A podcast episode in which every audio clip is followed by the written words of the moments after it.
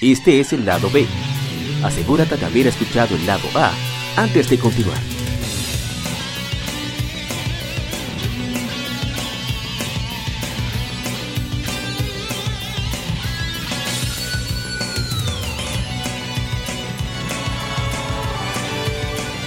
Gamefemérides. Juegos y consolas de aniversario son comentados entre hechos y anécdotas.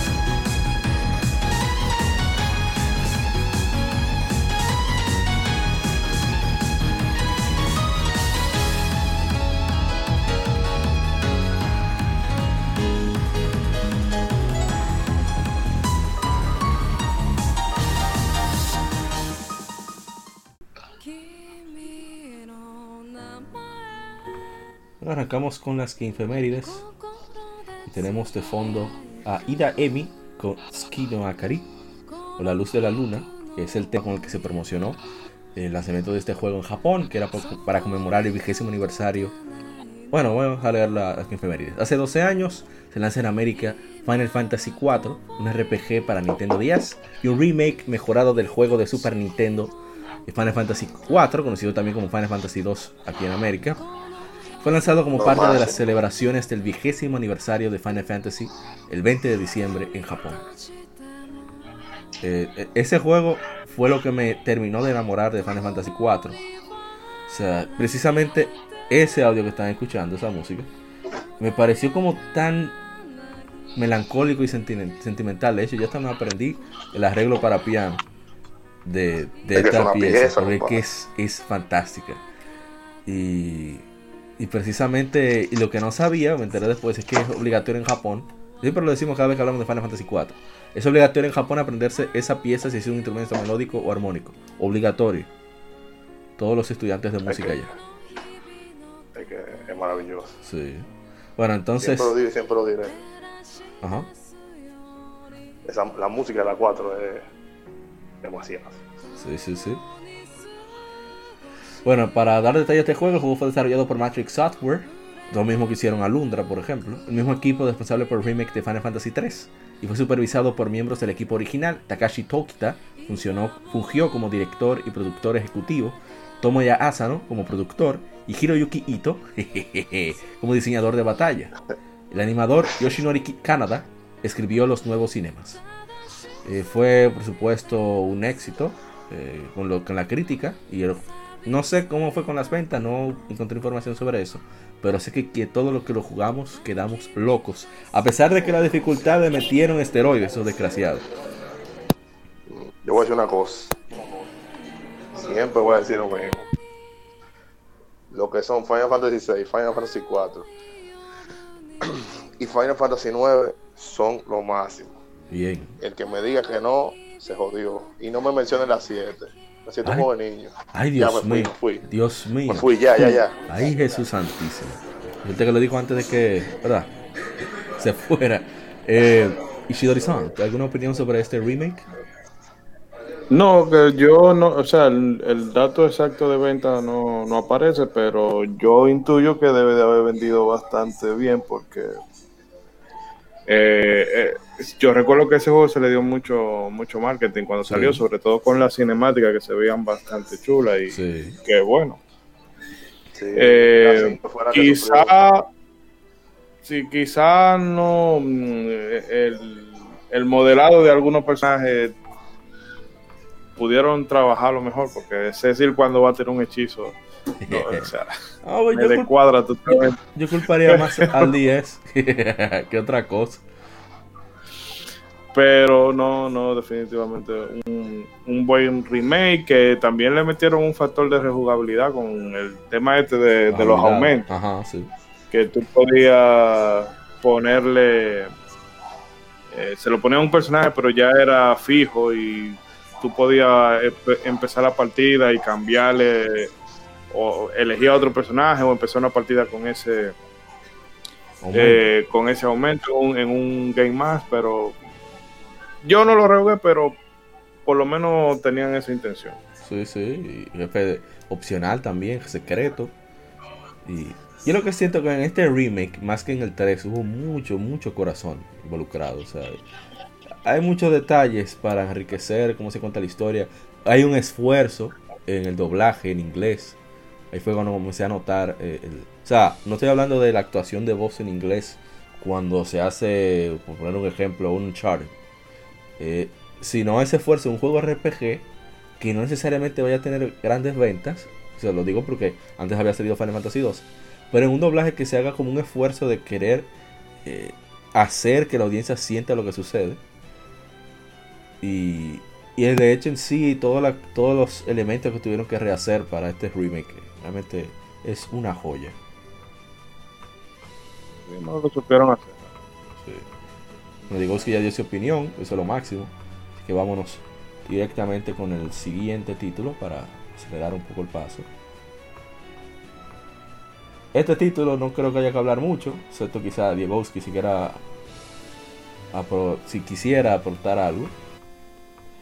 Este es eh, hace 19 años, se lanza Pokémon Crystal en América, la se- sexta entrega de los juegos de Pokémon en Occidente. El juego es una versión actualizada de las versiones Pokémon Gold y Pokémon Silver, en exclusiva para Game Boy Color, desarrollado por Game Freak y publicado por Nintendo. Hemos hablado mucho de eso, que este juego se nota mucho el esfuerzo de Game Freak en hacer cambios y agregarle cosas, detalles visuales, y muchos se ven más particulares, de manera más particular, eh, quiero decir, tiene elementos visuales únicos cada pueblo, que, que le dan más acen- acentación. Se agregaron elementos, por ejemplo, un letrero que te indican qué pueblo estás, poder elegir el género del personaje, la animación, que es- eso fue un esfuerzo enorme, animar esos 151 criaturas, aunque aquí nada más tuvimos 250, excepto por, por Game Shark.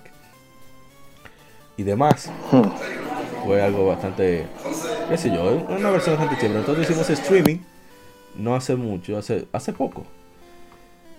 Y, qué sé yo, fue muy entretenido vencer a la desgraciada de Whitney su maldito Miltank. Bueno, su maldita Miltank. Eh, Eso si tiene alguna anécdota que contar, Digowski o lo que sea. Eh, Diego. Ah, Diego no está allá. Me parece que ha tenido. Sí, me parece que ha tenido inconveniente detrás de, detrás de cámara. Ah, bueno, entonces sigamos. Usted no, usted nunca ha sido fan de Pokémon, así que no le voy a preguntar, Chido A menos que usted tenga alguna opinión que emitir. No, no, no, puede pasar. Ah, bueno, pues vámonos con el siguiente. Para avanzar en estas efemérides. Siguiente es un título que de verdad no había jugado mucho. No recuerdo haberlo jugado, a pesar de que es de los favoritos de mi hermano Retro Gamers 1412, Brian Martínez. Y qué sé yo, qué sé yo, nunca le vi mucha gracia. Pero lo probamos por primera vez ahora. Y hace 13 años es lanzado Mario Strikers Charged, conocido en Europa como Mario Strikers Charged Football, y Mario Power Soccer en Corea del Sur. Es un juego deportivo desarrollado por el estudio canadiense Ne- Next Level Games, también son los responsables de Luigi's Mansion Dark Moon, Luigi's Mansion 3, eh, y publicado por Nintendo para Wii. Este juego fue anunciado en, en la Gamescom de 2006 en Leipzig- Alemania, como secuela de Super Mario Strikers para GameCube. Este juego era compatible con la Nintendo Wi-Fi Connection, por la cual los jugadores podían participar en partidas y torneos online. Fue el segundo juego de, Mario en Wii, el primer juego de, de Super Mario en tener una clasificación mayor a E por la ESRB. Hay que decir que este juego es súper, súper violento. Lo que fue incómodo para mí adaptarme a cómo funcionaban los controles. Porque se juega con el nunchaku, o sea, con el, el- ¿Cómo se llama el accesorio? Yo no me acuerdo. Bueno, la vaina esa que Sí, se no, engancha en el- Wii. Eh, sí, el Nunchak, Ajá. eh, que es la el que tiene la palanquita. O sea, entonces hay que utilizar el A, el A para hacer los pases, el B para tirar, pero entonces también hay que utilizar los dos botones del nunchaku y la cruceta. Eso a mí me, me enredó un poco al principio, porque cada personaje tiene sus truquitos para hacer dribles o atacar al oponente también, aparte de, de- de la embestida que realizan, el tacleo. Pero es bien divertido el juego, es dinámico. No, no sé, no siento la misma magia que con la de GameCube. Y no estoy hablando de que sea necesariamente nostalgia. Es que la de GameCube era más simple y al mismo tiempo como más dinámica. Aquí como que ha querido meterle varios trucos que sí hace que para la época fuera mucho más vistoso. Por ejemplo, ahora hay elementos que suceden en la cancha y son aleatorios. Pero la inclusión de Bowser y Bowser Jr., mis favoritos de la serie de Mario, hizo que valiera la pena. Así que fue bastante interesante jugarlo primera vez en streaming. Pero si un defecto mayor le encuentro a este título, es el hecho de que hay que usar el bendito motion, o sea, mover los controles para cuando se hace un tiro especial, uno de los personajes principales, o sea, Mario, Bowser, Luigi, etc., tú tienes que eh, detener el balón con el cursor, del, moviendo el Wii, con, siguiendo el, con, el mando, el control. Eh, una especie de mano como si fuera el arquero. Eso para mí siempre va a ser incómodo. Pero después fue bastante disfrutable. No sé si usted lo llega a jugar. Eh, no, no soy muy fan de, los juegos de fútbol. Pero lo que sí me parece particular es que en esa época Nintendo era capaz de encontrar estudios occidentales que trataran a la IP no sé, con, cierto respeto, con cierta dignidad. Y sin embargo, en esa misma época tú veías que eh, Capcom, Konami y un reguero de gente le pasaban las franquicias entre ellas a otros estudios occidentales y no quedaba pero ni, ni por asomo. Ay, concho. Muy, muy, muy buena. Qué, buena nota de parte suya, shidori bastante veneno y quedó a la altura. Ah. Pero vamos entonces con lo que sigue. Pero sí, vamos a ver lo que viene después. A ver si hay. Y mami, yo estoy aquí pasando juego y pasando juego, pero no me he fijado de los comentarios que pudiera haber. Ah, no, verifica, voy verifica, a, chequear para estar seguro. De Strikers no tenemos. Deja ver, creo que me pasé unos cuantos de, de Pokémon Crystal. chequear rápidamente. En Instagram sé que dejaron unas cuantas personas. A ver, a ver, a ver, a ver, a ver. Primero era eh, Final Fantasy 4 10. Ahí nuestro amigo. A ver quién. Andrés Carrero 93. Digo, es un juegazo. Me alegro que hayan sacado este remake en Steam. No quedó muy vistoso, pero por lo menos salió, ¿no? En Pokémon Crystal nuestro también Andrés Carrero 93 nos dice, uff, juegazo. Emanuel P18 dice, de las pocas terceras ediciones que no se pusieron de vagos. Eso es cierto. Es un hermano eh, Guadaña. Y Dark Justin, nuestro amigo, nuestro amigo Kevin, dice, este juego me explotó, el me explotó el cerebro cuando vi los Pokémon moviéndose. Fue una gran expansión y al añadir la narrativa de Suicune le dio más vida al juego. Me hubiera gustado ver más de Yusin y luchar más con él. Bien, bien. Entonces nos quedamos en Mario Strikers Charge. Tenemos una opinión. Y es... Oh, pero vamos a ver. Está como extraño Instagram. Dice Andrés Carrero 93. Tenía ese juego, me encantaba. Algo que sí me gustó, que hay que destacar, que sí se nota el mayor, digamos, apoyo monetario o de presupuesto que le hizo Nintendo, es que cada personaje tenía dos intros, pero una espectacularidad de intros. Por ejemplo, ahora mismo están escuchando el tema de de cuando Luigi llega y, y les casa, cuando, cuando, tienen, tienen una entrada cuando son visitantes y otra cuando son los anfitriones. Y, es muy chévere el, tema de Luigi porque se oye muy, caribeño, muy latino. Pero, pero con una, eh, ¿cómo se dice? Una actitud y, todo un fervor al, llegar. O sea, una cosa fantástica. Ese, ese toque de, humor y agresividad mezclado eh, es lo que hace como que Mario Strikers tenga cierta magia que otros títulos deportivos de la serie de Mario crecen, pero muchísimo. Creo que por eso es que tantos deseamos que se, haya se haga una tercera entrega. Pero bueno, algún día será. Eh, vamos a ver después que pase el, el Rona, a ver si Nintendo se pone en eso. Sí, sí. Pero bueno, vamos entonces con el siguiente título, si nos quedamos pendientes.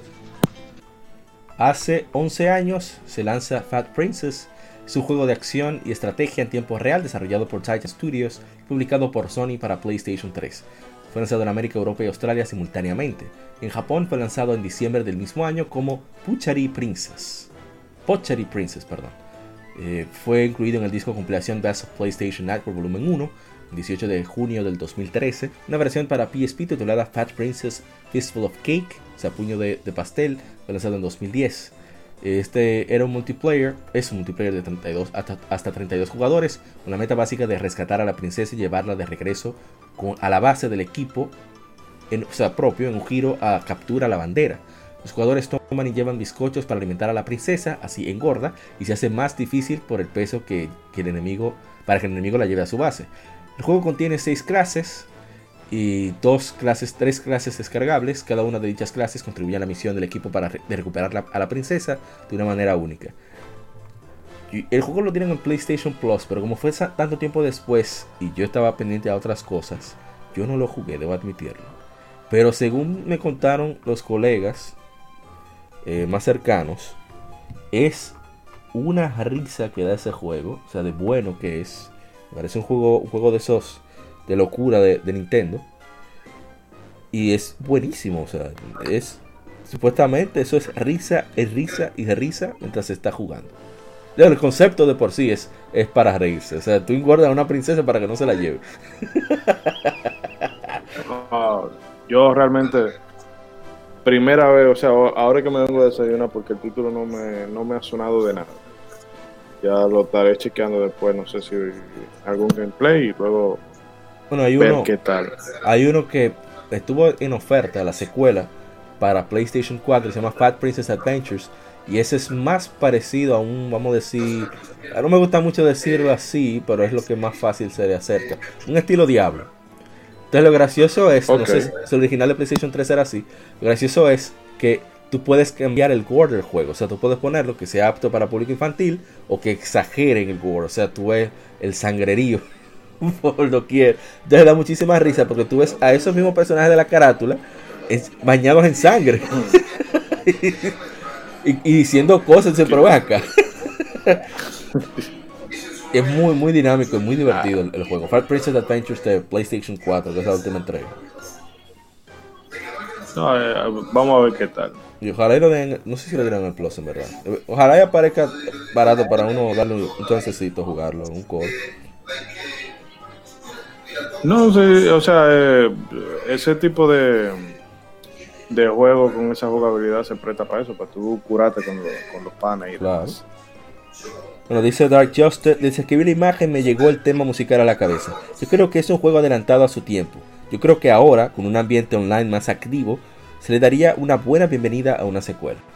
Sí, porque el otro, o sea, el Fat Princess Adventures, creo que tiene el modo clásico de Fat Princess, pero se enfoca más en esa aventura cooperativa de cuatro jugadores que en ese competitivo de, cuatro equipos de ocho jugadores. Que en verdad eh, estamos hablando de, de 2009 y es una proeza sacar un juego así en consolas, en mi opinión.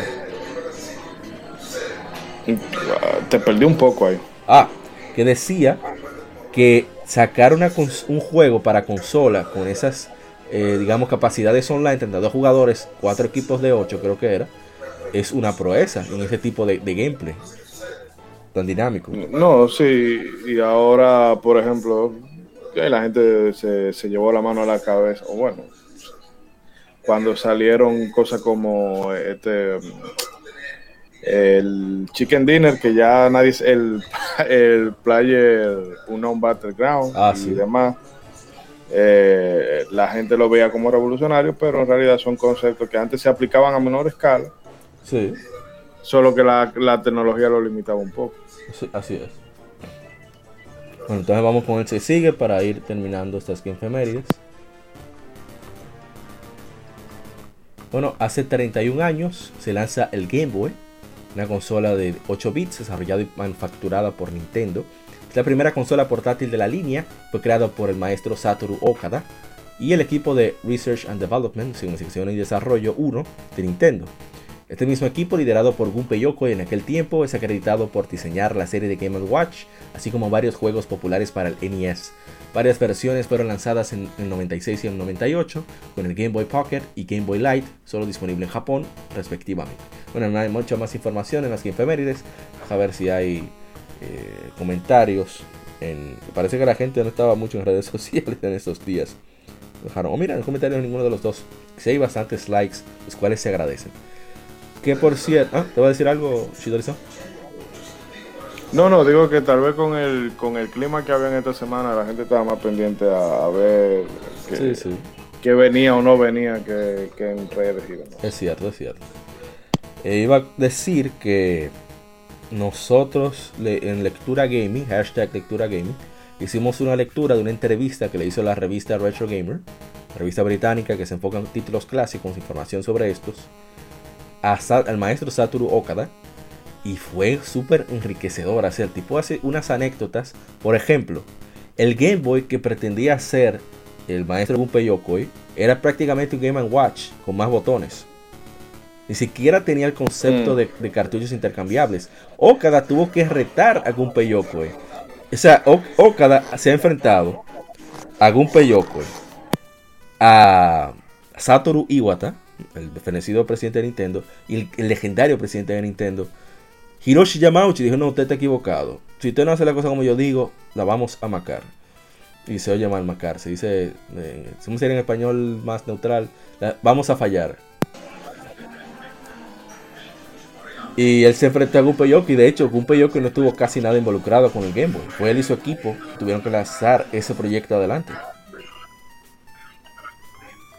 Sea que... No, es eh, el asunto de, de cómo se maneja la, la, bueno, los japoneses en general, que muchas, en Occidente eso es, es más, común. eh, se ve con más regularidad, que tú, el jefe tira una idea y si tú sientes como, "Mm, esto como que está chueco, tú le dices, mire jefe, yo entiendo que esto es así, así, así. Pero en Japón el concepto de honor y subordinación es muy, sí. eh, es- se tiene muy alta estima. O sea, tú no vas y le dices a tu jefe, tú no le hablas con exceso de sinceridad, vamos a decir así. Pero cuando hay una visión, bueno, pues lo que corresponde es eso, de sea Yamauchi con todo y su, su actitud media yakuza, Ajá. que de cuidado si me mira mal que mando y te desaparezco. Eh, pero es eso, que realmente eh, siempre tiene que haber una figura como que haga la, la disrupción en el sistema. Sí, Porque sí. si el Game Boy hubiese sido, vamos a decir, un, un Game Watch, pero con, con, ¿cómo se diría? Con esteroides, definitivamente eh, Fracasa. no hubiese... eh, no fracasa, fraca- no, un fracasa. fracaso, pero, no su- pero no hubiese tenido la trascendencia que tiene el Game Boy, que mira, que el mercado portátil le- que Nintendo siempre dominó y eh, después de- del fracaso de Wii U ha sido básicamente lo que lo ha venido a rescatar. La Sí. gente compra la, la Switch, ya no tanto por el tema de, de jugar en versión de sobremesa, que bien es cómodo cuando tú, tú estás en tu casa, pero la mayoría de las veces la compran o gente que tiene que pasar mucho tiempo fuera de, fuera de la casa, Ajá. O que yo tengo un solo televisor y la, la, la mujer quiere ver eh, el stand de los besos en Netflix, o tú tienes hijos y bueno, deja que, que vea Peppa Pig y yo me pongo a, a jugar por ahí. O sea, la portabilidad de la Switch es lo que la hace más atractiva y todo viene, ¿verdad? Porque ese concepto portátil que ya existía con el Game Watch, pero que se revolucionó con, con el Game Boy, eh, el Game Boy cajón de muerto, como lo decimos por aquí. No, pero de verdad, si pueden, eh, escuchen, porque no hay que verlo. Escuchen la, la lectura gaming de del maestro Satoru Okada. Porque hay muchos detalles súper interesantes que ese hombre cuenta. Bueno, voy a darle solo puro uno. Nintendo no tenía planes de sucesor del Game Boy Advance. Lo que causó que sucediera esto fue el anuncio de que Sony iba a incursionar en el, mercado portátil. Por eso siempre hablamos de la importancia de que haya competencia en el mercado. Entonces, y la idea de dos pantallas la tuvo fue eh, Hiroshi Yamauchi, que ya estaba retirado, y él comenzó a embromar y embromar, porque Hiroshi Yamauchi hasta su muerte siempre fue un hombre bastante necio. Dijo, háganlo de dos pantallas, háganlo de dos pantallas, quiero una vaina de dos pantallas. Y al final se le dio y tuvo la razón. El desgraciado, para descanso. ¿Verdad que Hiroshi Yamauchi tiene un olfato para... O sea, se guayaba, sí, se guayó muchas veces, pero también cuando la pegaba, la pegaba duro. No, eh, eh, lo que se puede decir que independientemente de, eh, él tomaba riesgos. Sí. Bueno, vamos ya al siguiente título. Ya para culminar con las infemérides. Para que pasen al tema de la semana. Con su hermano Diego.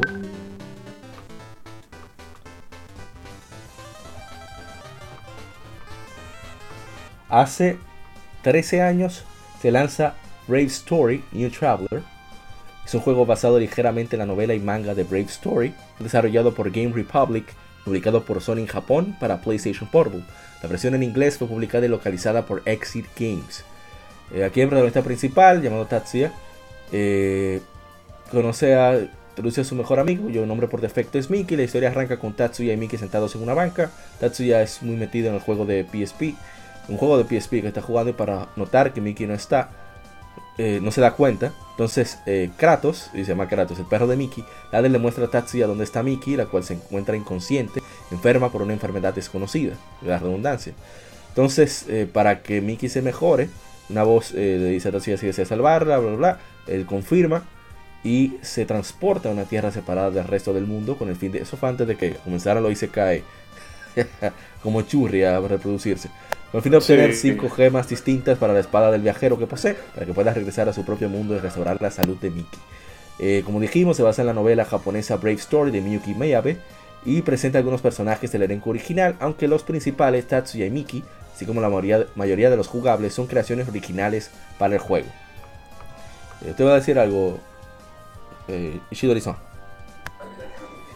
Eh, no, no, eh, ese es un juego. De hecho, yo supe de ese juego por un un top que hizo en YouTube, no recuerdo qué canal, de juego de PC o juego de rol eh, de PSP que Ajá. eran, o sea, joya desconocida por decirlo así. También lo metían con el Brandish y un par de títulos Y Brandish de, de y realmente, sí.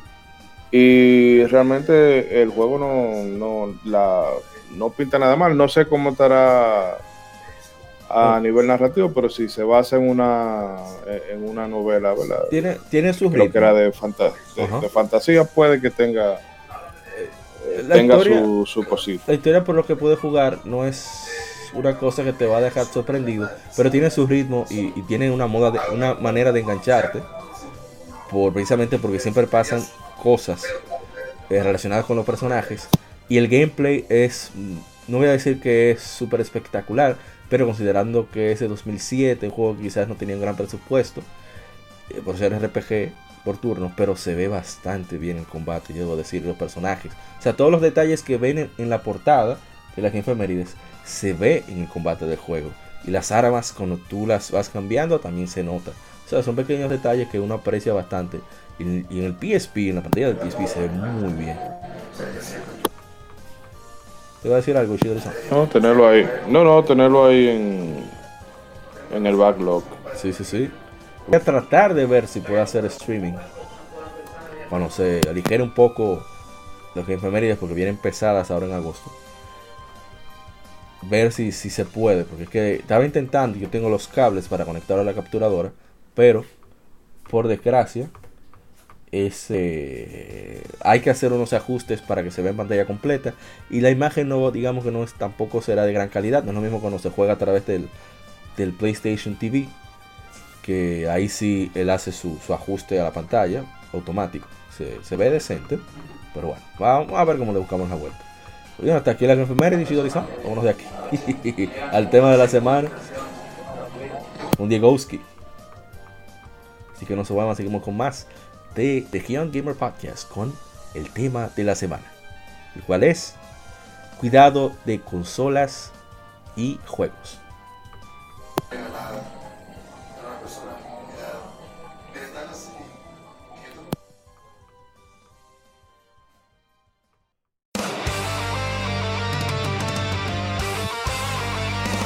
Para revivir los grandes momentos y títulos del videojuego clásico, no dejes de escuchar cada mes Modo 7 Podcast.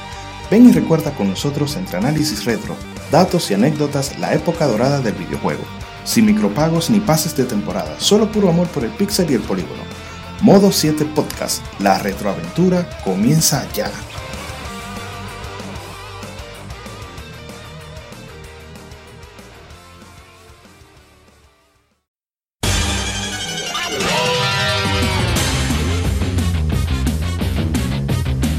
Puedes escuchar Legión Gamer Podcast en iBooks, Spotify, Tuning, iTunes, Google Podcast y demás plataformas de podcast de su preferencia, buscando Legión Gamer Podcast. Recuerda seguirnos en las redes sociales como arroba Legión Gamer RD.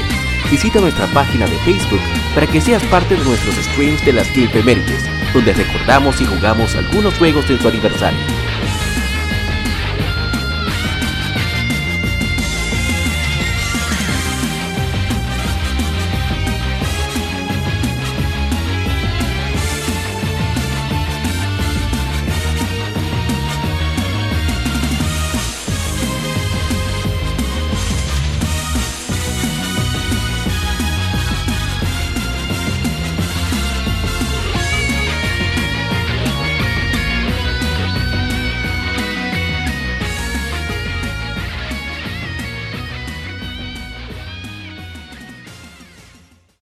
Tema de la semana.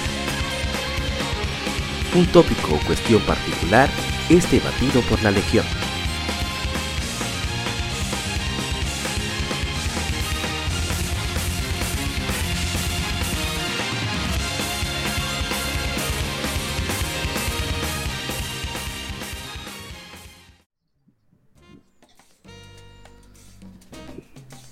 Seguimos con el tema de la semana, que por fin, después de tantos obstáculos, ni siquiera los, los cuatro Souls, eh, Bloodborne, Nioh, Nioh 2, los tres Ninja Gaiden, habían tenido tanta dificultad. Es más, ni el famoso nivel de, de la carretilla de, de Battletoads ha sido tan difícil como poder grabar este tema.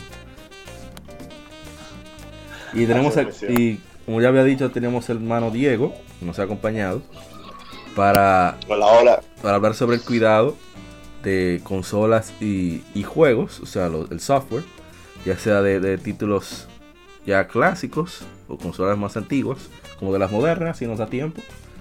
Así que, Mr. Diego Valle. Ay, me involucré, le dije el apellido. Ya, bueno, No, ya, ya los cobradores lo van a poder ubicar. Sí, sí, sí. ya me van, a- van a La vaciar. verdad, el IP. Yo creo Entonces. Ah, bueno. Entonces, No, mentira. el mantenimiento de, Sí. Sabemos que iniciaste a coleccionar juegos de Super Nintendo. Luego pasarte a PlayStation. Como estas son las consolas, digamos, que más están enfocadas a tu colección. Y que probablemente más títulos de esos clásicos posees. ¿Cuál es el cuidado que conllevan cada uno? Super Nintendo y PlayStation para que se mantenga funcional más que estético. Bueno, realmente con los años yo fui aprendiendo, me salió caro el aprender. Me refiero con caro a Mega Mikey dañada, Metroid, Metroid dañada. pero, pero fui aprendiendo de cómo darle mantenimiento y cuidado a las cintas. El problema con las cintas es que el Cartuchos para los hermanos del resto de Latinoamérica. Cartuchos, correcto, pero yo nunca podido No, no, pero sí puede decir cinta porque decían tape incluso en la época del NES. Por eso que le decimos imagínate. Sí, exacto. Entonces no estamos, es no estamos equivocados, sino para bueno, el resto de Latinoamérica No, claro. sepa de qué hablamos. Claro, claro. Cartucho, imagina esa palabra. Pues sí, no. Lo que pasa con eso es que eh, eh, yo sé que la gente no pensaba en, ¿sabes? Como que no pensaba con, en mantenerlo con el tiempo, pasar el tiempo. Pero para nosotros, una persona que coleccionamos ese tipo de artículos, tiene mucho valor que la cinta no solamente tenga buen estado eh, exterior dentro de lo posible, porque sabemos que no podemos tener una cinta like new, todas las cintas. Pero el tema del, del, del, del, del- chip, eh, de, de la cinta interior, del, chip de, la- de, del- de, juego, Ujú. sufre mucho, mucho, mucho, mucho daño por el tema del polvo. Sí. En este país, sobre todo, no se le da mucho, mucha importancia a eso. Lo vemos en diferentes mercados, lo vemos en alguna tienda que aparece un juego de eso, lo vemos en la misma pulga, o sea, como que no le dan mucho cuidado a eso. Y resulta, y viene al caso, que uno la compra y tiene algo que está funcional, pero que te va a fallar Sí. porque no se le da mente. Entonces ahí es que uno se pone a hacer la clásica del alcohol. El alcohol es excelente para la limpieza de cintas, como siempre, como lo sabemos todos. La, la clásica es un hisopo, alcohol de 70%, Sí. lo moja, lo seca. Un clásico. Es Bonito, sí, gordito. Y, Sí. Y no, definitivamente, esa es la mejor forma de tú al menos darle un mantenimiento básico a tu a tus a tus cintas de Nintendo de 64, de Super Nintendo, de Saturno, de, de Saturno no, de, de Genesis, de, de, Mega Drive, o sea, todo Men- ese tipo de Mencio- funciona, por ejemplo, ya que hablamos de cinta, las tarjetas de 10, eh, PS Vita, eh, 3DS. también. Oh, bueno, yo no me También atrevía. puede ser limpiada. Oh. Sí, sí, claro. Y de hecho, el, el, el 10, no el, tri- el 3DS no pasa tanto, pero el 10 sufría mucho de que la cinta, si estaba un poco sucia, ya, se te dañaba. No, no dije que tú la limpiabas, no, se te dañaba. Sí, sí, sí. Pasó muchísimo que, que la cinta se oxidaba y se oxidaba por el polvo. El polvo la- le hacía como una reacción Sí. y se dañaba. Eso pasaba muchísimo. Hubo muchísimos juegos de, de, de 10 dañados por ese tipo de cosas como tan básicas que uno, uno no sabía, por supuesto, porque imagínate, Sí. hay gente que en los tiempos de 10, que no estamos hablando de una consola de ahora, Sí. uno, uno nada, la tenía, la jugaba y, y ya. Lo dejaba por ahí. Pero, va- sali- realmente, nos salimos del, de- de- del enfoque de, de- nos pasamos a 10, pero es porque me entró la curiosidad. Sigamos con Super Ajá. Nintendo. Entonces, digamos, la, Limpieza con alcohol, Y la más clásica es la limpieza con alcohol, bien. De 70%. No usen más de ahí porque no le puedo hacer, más hacer bien. Pues el alcohol 70% sabemos que se evapora y te Ok. limpia la- el polvo y la corrosión que puede tener. Yes. Pero eh, eso es un, en un, en un, digamos, en un nivel básico. Algo que tú puedas hacer para mantener, para que cualquiera pueda hacer. Ahora hay otro artículo que se llama brazo. Raso. Brazo. Eso es un limpiador de metal. El brazo es lo mejor que tú puedes utilizar para cuidar tus hijos. Anoten ahí, Barrazo. ¿Cómo se escribe? Brazo, tú pones brazo. B-R-A-S-S-S-S-O. Ok, S-S-O. Eso es la gloria. Lo que sea que tú tengas que tenga, o sea, que sea cinta, si tú lo quieres cuidar, tú le pones eso. Pero eso tiene un proceso también. Eso no es tan fácil. Eso es un líquido, un líquido. Se utiliza en un, en un papel. Tú lo humedeces un poco, lo aprietas para sacarle el- la sobra, Ajá, el exceso. lo pasas por el exceso, exacto, lo pasas por encima del- de la cinta, déjalo ahí un minutito y después tú agarras el alcohol 70% en tu hisopo. Recuerden que hay que sacar siempre el exceso y tú lo pasas después, lo pasas. Eso te deja la cinta nueva, nueva, totalmente O sea, nueva. es un Y producto te, milagroso. crea, y te crea una capa protectora, es como si fuera una especie de, ¿cómo te digo? O sea, una capa decir- protectora que no es aislante de la corriente. Exacto. Dios es, como, es una cosa increíble, te protege muy bien. Entonces, después de que tú pones ese producto, tú puedes durar meses sin eso. No tiene que poner eso de que es semanal. Yo, por ejemplo, tengo la costumbre, de, aunque sea mi cinta, limpiarla mensual. La cinta, la, la consola no, la consola ya la limpio semanal. Ok. Pero eh, la cinta la limpio mensual. Y, y, y me, da un, me da un resultado buenísimo. Muy, muy, muy, muy bueno. Eso funciona en todo tipo de De verdad es el mejor conse- un producto que vale como 200 pesos. Tampoco es una Oye, cosa cara. oye, oye. O sea, 200 pesos Eso, sería el equivalente como a unos 3 dólares y medio aproximadamente. O sea, para nuestra audiencia internacional, para que tengan más o menos una idea de cuánto le podría salir, salir ese producto. Entonces, eso es con la cinta. Entonces, ok, ya sabemos el cuidado. Pero, Pero y- una, una, una pregunta.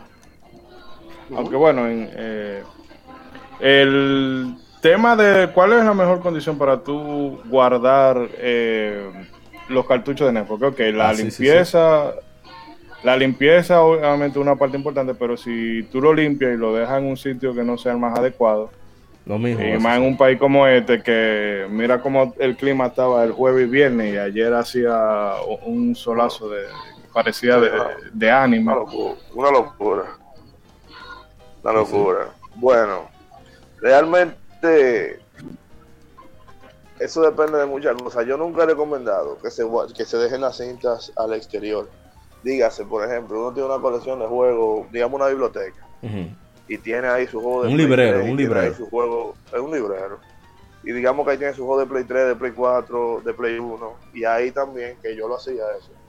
Y ahí también tengo las cintas ahí mismo.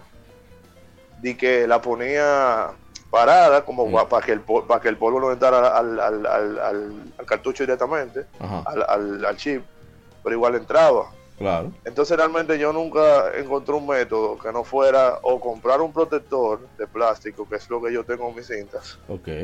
Protector de esos son plásticos, te, te venden como 10 por 8 dólares, algo así. O guardarla en una gaveta. Realmente y tristemente no hay una forma en la que yo he, he descubierto cómo cuido una cinta, que tú puedes exhibir y que, se te, y que te cuide, se te- o sea, que, que- que se te cuide. Ni con, el tiempo en el exterior. ni con el protector. Bueno, claro, si tú consigues un protector de, de tapacinta, sí, claro, válido, pero yo nunca, nunca me puse porque son caros. Son caros los jodidos protectores. nunca he visto que salen ni que un precio. El protector es muy ¿Cu- bueno. ¿Cuál es el y promedio de, de comentaron protector? O sea, ¿cuánto tú lo has visto? Eso. Ese Puedes- uno, como en 10 dólares. Dios. O sea, lo mismo que un juego. Sí, una exageración. Que son artículos que también hoy en día Sí, son raros. mucho porque el Claro, tema del claro. coleccionismo también está, está muy disparado. Pero realmente si no es con, con protectores de plástico lo que tú sellas, no tiene que ser plástico duro, lo que yo tengo son de plástico eh, maleable. Pero si no con un protector, las cintas no pueden estar afuera, tú las tienes que tener guardadas. Yo duré mucho tiempo con mis cintas envueltas en ropa, en una gaveta. Yo ni siquiera dejaba, porque la gaveta también le entra polvo. Claro, claro. Entonces el polvo te daña la etiqueta, te daña la cinta, te cambia el color. Bueno, no solamente el sol, la gente cree que el sol es lo único que te, da- que te pone la cinta amarilla. También es el polvo. Te la, va, polvo. te, te la va, te la va cambiando el color. El sol te la pone amarillenta, el polvo te la pone como un color marrón. Dios mío. Es una locura. Y que si, que si el sitio también tiene mucha humedad, igual. Sí, no, la humedad te, te mató.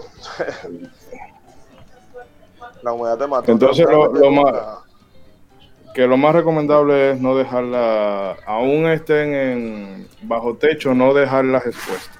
No. Si, si, yo siempre he dicho que si tú quieres coleccionar o tú quieres simplemente tener un par de juegos que te gustan mucho y tú quieres comprar, que son viejos, tú tienes que invertir. Siempre lo he dicho. A menos que tú no quieras, que, a menos que tú quieras, perdón, que esa cosa no te dure nada. Pero si tú quieres cuidar tus cosas, que son viejas, son viejas, porque incluso en los juegos modernos pasa que el polvo te daña la carátula, solamente Sí. que de diferente manera. En, el caso de los modernos es que el plástico que va entre la carátula dura y el, el arte de, de la carátula se te va llenando de polvo y eso te lo va levantando también. Eso Sí. pasa muchísimo. Sí, sí, sí. Eh, y realmente Pero ahora- es una cosa...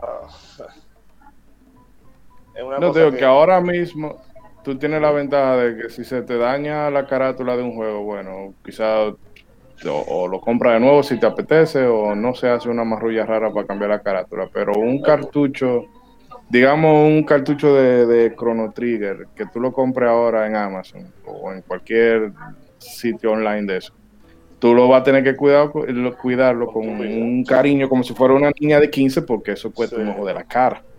Esa es la cosa. Se- O sea, sentí una digo, puya ahí. Sentí una indirecta ahí. Sí, no, yo la, yo la Que quiero. no, la pero pues- que que lo, no, que los especuladores, Dios mío.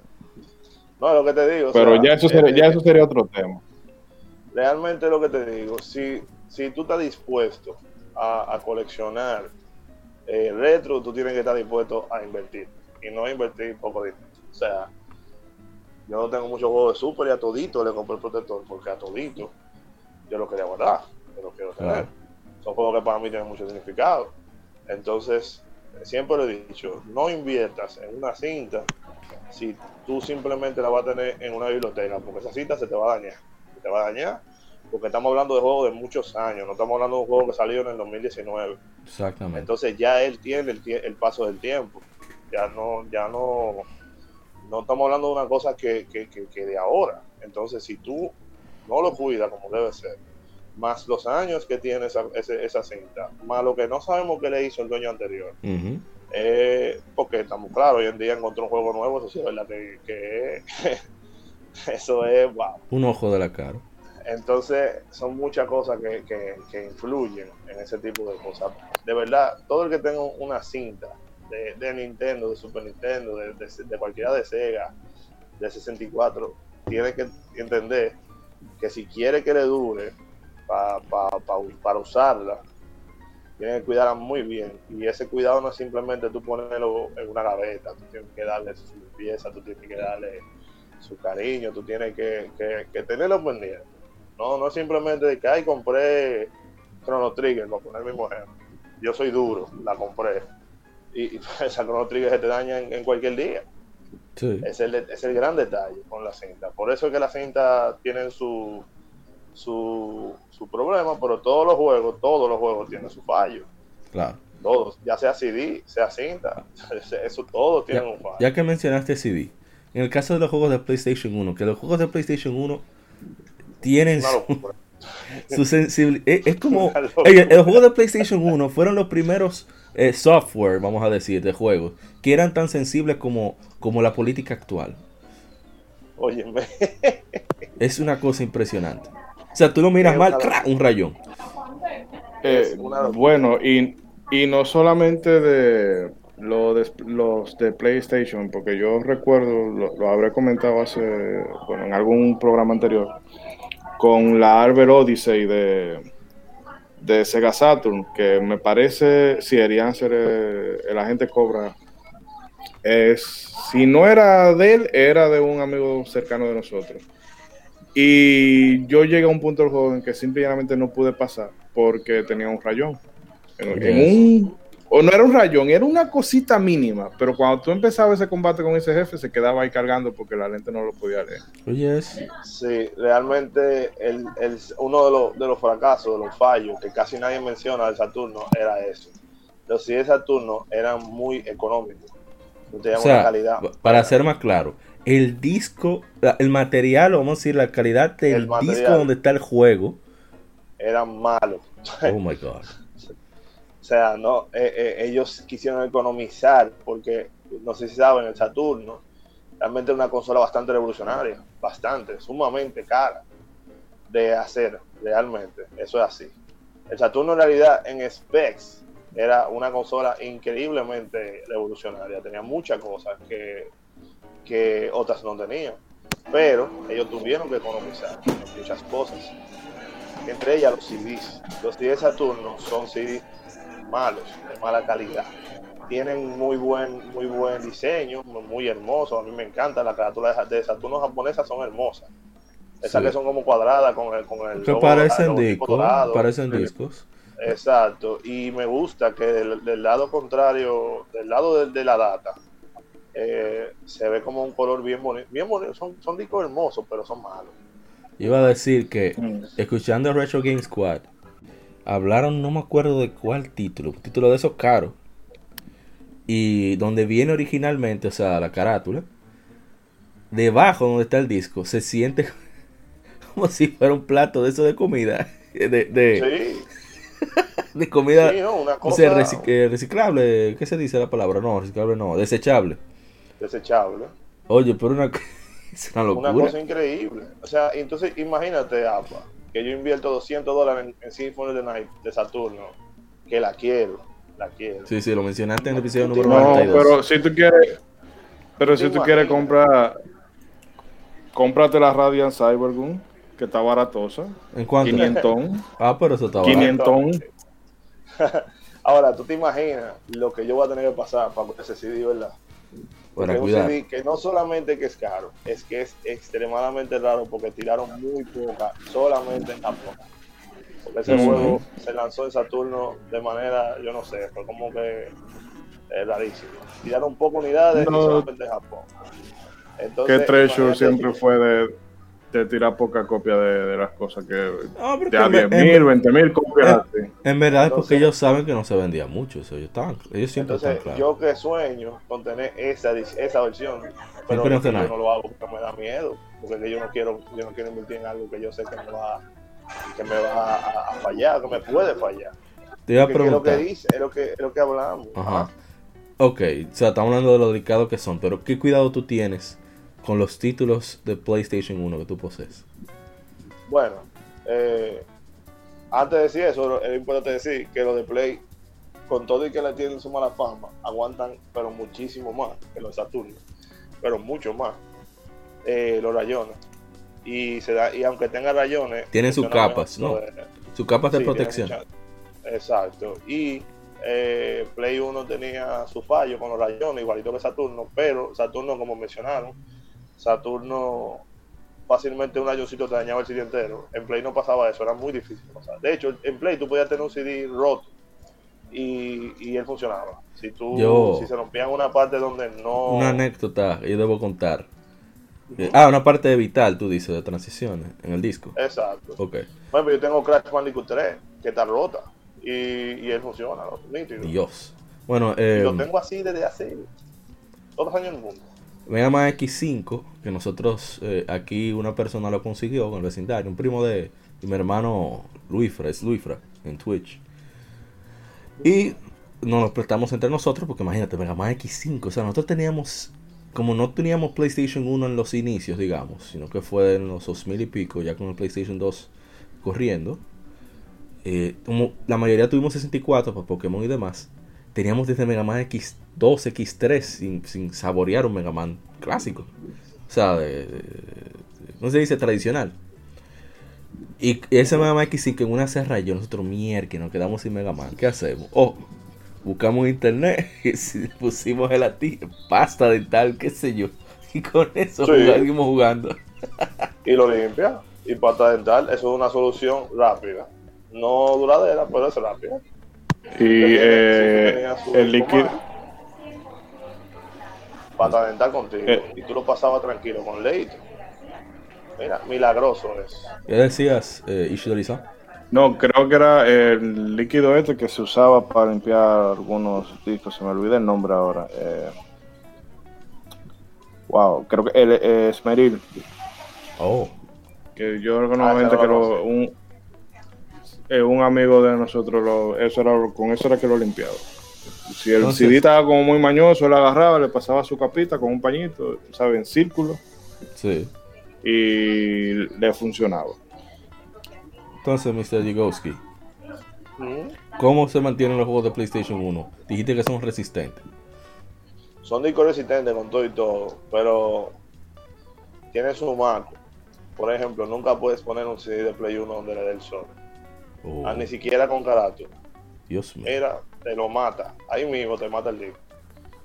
Porque el sol, esos CD nunca fueron diseñados para que le diera el sol directo. Y no estoy hablando de que, de que, que le dé que lo deje 24 grados el sol. No, no, no, no, no. Si tú tienes una ventana abierta y tú tienes un rayo de sol que le da directamente una carátula y tú te pasas, qué sé yo, te fuiste a trabajar y volviste, te jodiste. Probablemente ese juego se te dañe. Dios mío. Siempre procura tener los discos en un lugar donde no le dé directamente el sol. Yo lo tengo, por ejemplo, yo tengo mi, mi colección de juegos al lado de una ventana. Pero ahí nunca cae el sol directamente. Ok. Y yo siempre tengo una cortina de ese lado. Y ahí están todos mis juegos. Pero ese, eso es lo primero. Nunca dejo un CD, eh, ni siquiera un CD de ningún tipo. Pero de Play 1, mira, olvídate. Así porque te lo daña. Nunca, nunca, porque eso es una cosa que se hacía muchísimo en Sí. el tiempo de nosotros. Nunca ponga dos CD juntos, uno Es encima verdad. de otro. Eso no tiene sentido. Eso, te raya, te raya el disco porque te lo raya. Y eso es un clásico dominicano, No, pero un clásico. Pero el problema es que no solo te raya el disco, que te lo raya por el, el, ¿cómo se dice? El label. Está El toda la, label. la información de verdad. La gente cree que la información está abajo, pero no es abajo, que está ahí arriba. Es correcto, exactamente. Ese es el peor de los detalles. Es, es arriba que está. La gente tiene idea de que, ah, que no. se, te da, se te daña el label y te puñite. Y el label de verdad que no puede sufrir ni un solo daño, porque Sí. ahí ya olvídate. Entonces, cuando, o sea, si tú previenes eso y tú eres bien, bien cuidadoso con cómo tú pones tu juego, sobre todo de Play 1, que también estaba la manía fea de tú agarrar los discos con los dedos, por los laterales, ni siquiera por el medio, como tú sabes conseguir normal, Sí. sino por los laterales, tú no estás cuidando tu disco. Entonces, hay diferentes formas de agarrar un CD. Pero en Play 1, el Play 1 tenía una situación que era, era que los discos se salían difícil. Sí, es Entonces, verdad. mucha gente lo que hacía era quitarlo por los lados, porque se sol- soltaba más fácil, pero eso te, te también te lastima el disco, Sí. te lo va lastimando, aunque no se vea. Y no porque, porque el disco es flexible, pero hasta, hasta un, un punto muy, muy, muy pequeño. Sí, no, es que eso es así. Y de repente, Entonces, crack. Si tú no te das cuenta, y se te rompe, ¿sabes por dónde se te rompe? Por el, el medio, por el hoyito Dios pequeño, por ahí es que se te rompe. Porque ahí es que tú, ahí es que tú vas linda, pues se te rompe por ahí. Entonces yo tengo, yo tengo mi historia de mi, de cuando yo era, yo era adolescente, que yo, yo lo que tenía era, era CD copy. Claro, ¿sabes? todo el No, mundo. no, no. Claro. no había economía para eso. Entonces yo me di cuenta cuando yo comencé a, cuando yo comencé a coleccionar que yo dije, bárbaro, yo quisiera tener todos esos juegos que yo tuve de chiquito, bueno, de, de, joven. ¿eh? Cuando fui comprando y vi cómo estaban el, esta- el estado, yo llegué a comprar juegos dos veces, porque no, porque yo compré juegos que estaban en un estado, pero en un estado feo, deplorable. Yo dije, bárbaro, pero ¿cómo es posible? Entonces luego comencé a, a darme cuenta de cómo lo tenía que limpiar los CD. Los CD, hay muchas formas, mucha gente se inventa muchísimas maneras, hay gente que le pone alcohol. Bueno, yo te voy a preguntar Y- una. En Club Nintendo decían que para limpiar un disco de GameCube, tú tenías que dejar que le cayera agua a la parte de donde se lee. Y entonces con un paño o algo que no deje residuos, limpiarlo del centro hacia afuera en línea recta, parte por parte. No sé si eso funciona. Ujú. Sí, eso se hacía. Eso se hacía, se hacía no solamente en los discos de Cube. Eso se No, o sea, en general, discos. Sí. Nintendo sí, es verdad. Sí, eso yo supe. Eso yo nunca lo usé, pero sí sé que se hacía.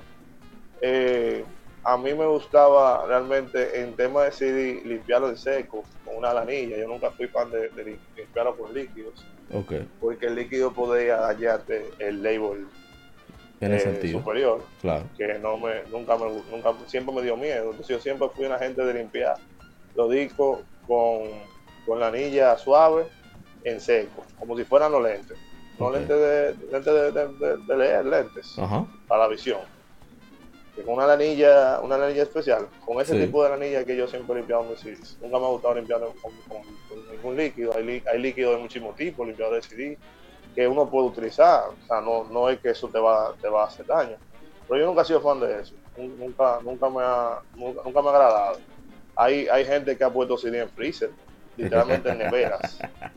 En neveras. Te lo han Dios puesto para que él, ¿cómo te digo? Es como que comienza a sudar. Sí. Se- se- o sea, tú lo dejas ahí como 10 minutos.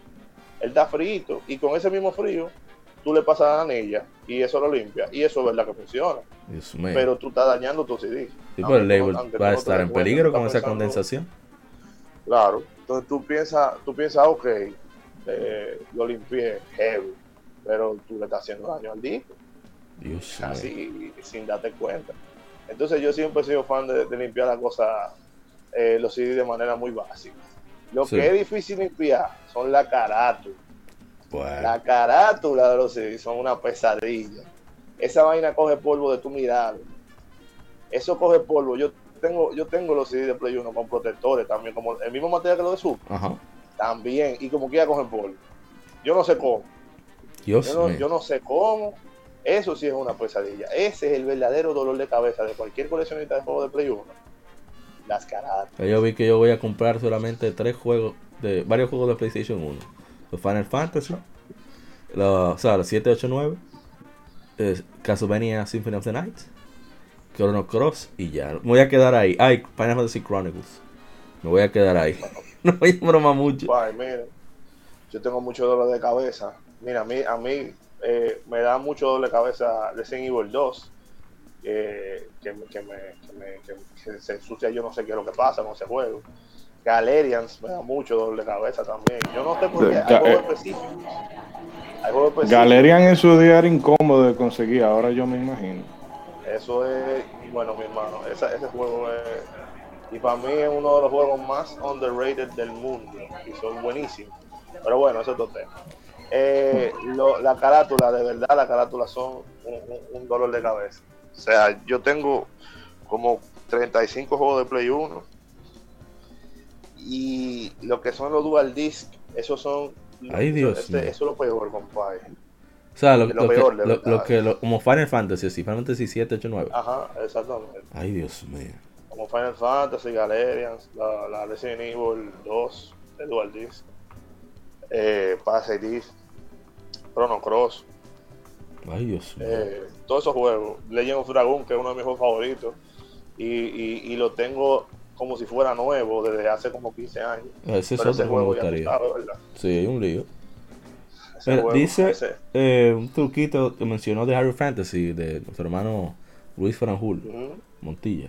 Él dice, no es una pregunta, pero es un truquito que me enseñaron recientemente. Si quieres cambiar la batería de tus cartuchos de Game Boy para que no pierda sus datos, lo abres y lo pones en un Game Boy Advance bien encendido para que al cambiar la batería vieja por la nueva no pierda la energía y por lo tanto tampoco la partida. Eso es un poco complicadito de hacer. O sea, que tener una paciencia yo no del sabía eso. No Sí, sabía sí. eso. Ahí está. Qué interesante está eso, ¿verdad, Rahul? Ah, para que vea. Entonces, a Hay ver. Eh, ¿Qué era lo que te iba a preguntar? Ah, de eso de PlayStation. Entonces, para resumir, no dejarlos en el sol, no dejar al que nunca le dé el sol al disco, tomarlo desde el orificio del centro hacia el exterior, cuando se vaya a poner quitar, manej- manejar en general. Entonces, ¿qué más nos faltaría? Bueno, vamos a quedarnos con esos dos. Eh, ¿Cómo sería el mantenimiento del Super? Ah, bueno, te iba a hacer una pregunta respecto a los discos. Que eso va a funcionar para todas las consolas que funcionen con ese medio. Disco, DVD. Blu-ray, etc. Todas, todas. ¿Qué es preferible? ¿Dejar los juegos en la carátula o no es correcto ponerlos en, en, en una, ¿cómo se dice? Disc holder. ¿Qué le llaman? No es correcto. En la carátula. En la carátula. Ok. Nunca poner un estuche de CD. Los estuches de CD fueron una idea que, que, que se hizo muy popular para, los- para los, los discos de música. Ok. Porque que para no llevarlo y que a fiesta y cosas. Pero los estuches de CD nunca tuvieron pensados para videojuegos. Ese tipo de, ese tipo de, de estuches eh, no trabaja bien para CD porque te los raya. Lo que pasa con los CD de música, a diferencia de lo de, de, lo de juego, es que es muy, muy, muy difícil que un disco de música a ti se te, a ti se- a ti- ah, a ti se te dañe. Porque ellos aguantan mucho, porque lo que tienen son, por ejemplo, son datas de música. Sí, data de música. No sé por qué razón, porque realmente no se brega con. con- con No, CD, debe con ser porque la información no es Entiendo que tan, no tan pesada. intrínseca, exacto, no es tan detallada, no son tantos datos que requiere leer como en el caso de los videojuegos. de Tiene que los volver a entrar. Volver- Ah, por cierto, que supuestamente es uno de los fallos, no sé si del Saturn o cuál consola de discos, que, que el disco, no- al no usarse uno diseñado específicamente para videojuegos, se iba fácil, se quemaba, está, se quemaba. porque el lente no, está- no estaba diseñado para los movimientos que realizan un videojuego, tiene que volver a entrar a etapa 3. Uno ve un- lo- los movimientos que hace un disco de un le- lector de PlayStation 1, de PlayStation 2, etcétera, etcétera. Eh, un baile Exacto. más enredado que el tango. No, eso es verdad. Eso es que... Entonces, ese es el detalle con, con los estuches. Yo tengo gente, he visto mucha gente, Yo soy uno. coleccionistas, Ah, no, que colección lo hacen coleccionista. eso. Que lo hacen eso. Que yo no entiendo, el, eh, sea, si ya tú te vas a dedicar al coleccionismo, salvo que tú, por alguna cosa muy, muy peculiar, ¿verdad? Eh, tú vas a comprar un disco, o vamos a decir un juego, y lo vas a sacar de su carátula para ponerlo en un, en un estuche. A ¿Por menos que tú hayas cometido la, la imprudencia de comprar el, el juego sin, sin el estuche original o algo por el estilo, pero me parece, no sé, como que contraproducente. Sí, yo realmente te puedo dar respuesta para eso. Lo que pasa es que muchos, muchas personas tenían la el miedo, la mentalidad de que la carátula no te cuidaba el disco. Es una falsedad total. Si hay algo, si algo tiene en la carátula, sea de Play 1, de Play 2, de GameCube, de todo, es que te protege mucho el disco. Te lo cuidan muy bien. Ellas van a sufrir y se van a llenar de polvo, de sucio, de, de mugre, de agua pero te van a cuidar el, el disco. Entonces lo que pasaba muy a menudo es que la gente tenía la idea de que no, que eso era erróneo. Y, y lo sacaban de ahí por eso, porque se entendía que como era un estuche que tenía, tenía zipper, que, que tú lo podías guardar ahí todo, una, una serie de discos completos y todo eso, se cuidaba mejor. Pero eso en verdad se demostró hace mucho que no es bueno por, por, por, por muchas razones. Pues, entre ellas, lo principal es que el entra saca de los CD en ese material que aunque digan que es especial, y que para los discos, para que no se rayen, eso es mentira. Eh, entonces, eh, eso se demostró que no, que no es bueno, no es recomendable. Y se dejó de hacer, pero mucha gente lo, lo hacía. Y de hecho lo hacen todavía. Entonces, como decía, yo conozco gente que tiene mucho más juegos que yo de CD y, y te lo tienen todito en un álbum de, de, de disco, porque a ellos les gusta como verlo así, como verlo los CD, y les gusta tenerlo ahí. pero a mí no me gusta eso para nada. Yo entiendo que eso no es algo recomendable. Yo entiendo que lo lógico que si tú tienes una carátula de tu juego que te gusta, tú lo tengas en, en, en, la carátula. Ahora, si tú no tienes la carátula, tú le tienes que buscar un lugar donde tú lo protejas y puede ser un estuche. Pero si tú tienes tu juego con carátula, entonces no, no, no entiendo ni siquiera el por qué tú lo vas a sacar de ahí para poner un estuche de, de, de discos. Supongo por accesibilidad. yo no le veo, no exacto, pero yo no le veo como mucho, mucho mucho a eso. No me parece muy, muy, muy correcto. Yo respeto al que lo hace porque, ¿verdad? Todo el mundo tiene su forma de hacer, pero yo entiendo que eso no está bien. Por el tema de, de, cuidado y por el tema de que si tú tienes tu carátula, si tú tienes tu carátula, ¿por qué tú, lo, no lo vas a tener en tu carátula? Quizás eso soy yo que estoy medio, tú sabes. Bueno, dice. Nosotros preguntamos algo similar, como dónde mantienen sus, eh, sus juegos, sobre todo más modernos, las consolas. Entonces, de nuevo, su hermano eh, Luis Franjul, a través de su página de Hyrule Fantasy, nos dice: las consolas caseras están todas conectadas. Eh, a las, tiene dos televisiones, pero las portátiles están en gavetas junto a los juegos. Cada cierto tiempo desempolvo todas las consolas, figuras, etcétera. Entonces L. Martínez dice, consolas que tienen caja están en su caja, consolas que no tienen las meta a una vitrina que tengo en cuanto de cuando rentaba Xbox, que me la quedé. Los juegos que tienen caja en sus cajas, los que no, que la mayoría son de Game Advance, tengo una cajita que compré en Walmart para guardar cosas pequeñas. Eh, bueno, en consolas eh, hay un debate súper grande con ese, en ese tema, porque hay mucha gente que dice que, que la tienen para exhibirse, yo soy uno de ellos. A mí me si yo tengo una consola, a mí me gusta tenerla, no me gusta tener y que, que guardarla y, y y, que, tengo que buscar el cajón adentro de una gaveta, adentro de un t y, sacarla y tener que conectarla cada vez que yo quiero jugar. A mí no me gusta eso. Pero también viene la parte de cuidado. Yo todos los viernes a las siete y media de la noche, religiosamente, limpio todas mis consolas. Todos los viernes a las siete y media en punto. Si yo estoy en mi casa, si no llego tarde del trabajo, si no salgo, bueno, en otro tiempo no se sale para ninguna parte. Pero en épocas normales, si no salía a algo, todos los viernes limpiaba mi consola. ¿Por qué? Porque el polvo también daña consolas. Claro. Y sobre todo las modernas.